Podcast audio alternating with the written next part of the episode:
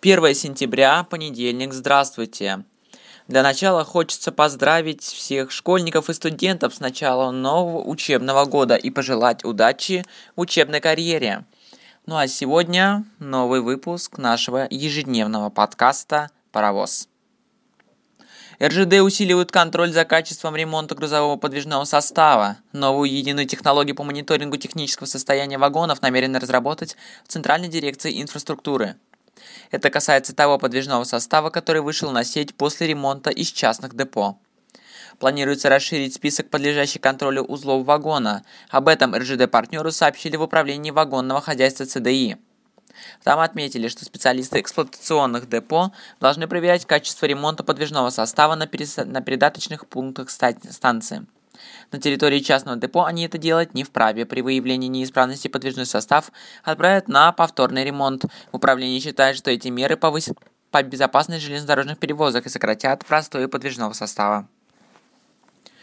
РЖД и Саровский ядерный центр намерены разработать отечественную операционную систему на базе Linux. Об этом Интерфаксу рассказал заместитель начальника департамента информатизации и корпоративных процессов управления РЖД Вадим Москаленко. Изначально ядерный центр начал разрабатывать собственную операционную систему по инициативе Росатома. Предназначалась она для решения вопросов информационной безопасности и импорта размещения общесистемного программного обеспечения. Но вскоре выяснилось, что в РЖД занимаются такой же работой и было решено объединить все усилия. Новый шаг автоматизации технологических процессов сделан на Северной магистрали. Осмотрщики грузовых вагонов станций Иваново и Ярославль главное испытывают новинку – мобильное рабочее место. До чего дошел прогресс? Для этого, для того, чтобы достать новое рабочее место, требуется всего лишь цифровой планшет и персональная учетная карта. Именно так сегодня оснащены участники эксперимента по обработке технологии «Мобильное рабочее место осмотрщика вагонов» на Северной железной дороге. Переносное устройство позволяет получать наряды на работу и передавать результаты осмотра вагонов по сотовой связи. Например, если осмотрщик принял решение о ремонте вагона, он сразу передает информацию на компьютер оператора. При этом даже не тратится время на лишние передвижения и заполнение бумаг. Стало удобнее работать и оператору. Эксперимент позволили расширить и зону ответственности. Если в обычных условиях за готовность поезда в целом отвечает старший осмотрщик вагонов, то в тестовом режиме каждый из осмотрщиков несет персональную ответственность за свою группу вагонов. Полгода тестирования показали достоинства, и недостатки новой технологии. Так, по мнению вагончиков, некоторые доработки требуют интерфейс, программное обеспечение, а также сама конструкция мобильного устройства – тем не менее, уже сейчас на этом этапе ясно, что автоматизированный комплекс – значительное подспорье в работе. Он экономит как время осмотрщиков и минимизирует вероятность ошибки при передаче данных, так и многое другое. Как считают в службе вагонного хозяйства Северной дирекции инфраструктуры, внедрение новинок позволит повысить уровень технологической дисциплины персонала и улучшить качество обслуживания подвижного состава. Интеллектуальная система управления приходит на железнодорожный транспорт. Ее внедрение на восточном полигоне российских железных дорог обсудили на выездном совещании в Иркутске. Такое новшество необходимо для улучшения работы локомотивного комплекса. Система позволяет диспетчерам видеть и оценивать весь перевозочный процесс. Также она способна предложить варианты технического решения проблем в случае их возникновения.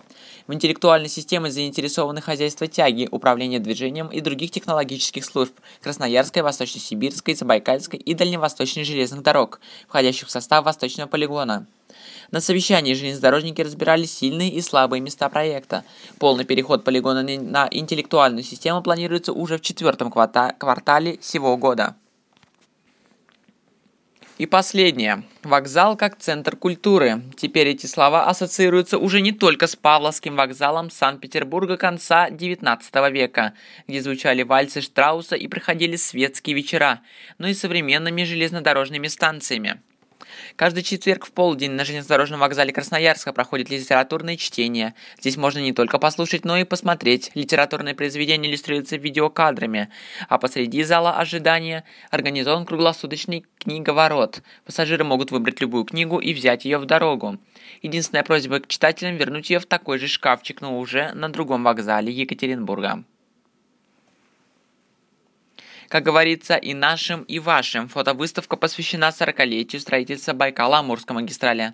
Тоже не остались без внимания посетители вокзала и снимки. Каждый снимок – это бесценное мгновение истории. Среди фотографий есть и по-настоящему уникальные. Впрочем, красноярские железнодорожники не забывают и про самых маленьких пассажиров.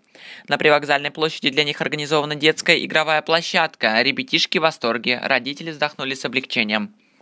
Вокзал становится не просто местом, где только ожидают прибытия поездов. В планах Красноярской дирекции железнодорожных вокзалов сделать так, чтобы это ожидание помогло пассажиру. Оставить о путешествии только приятные впечатления и воспоминания.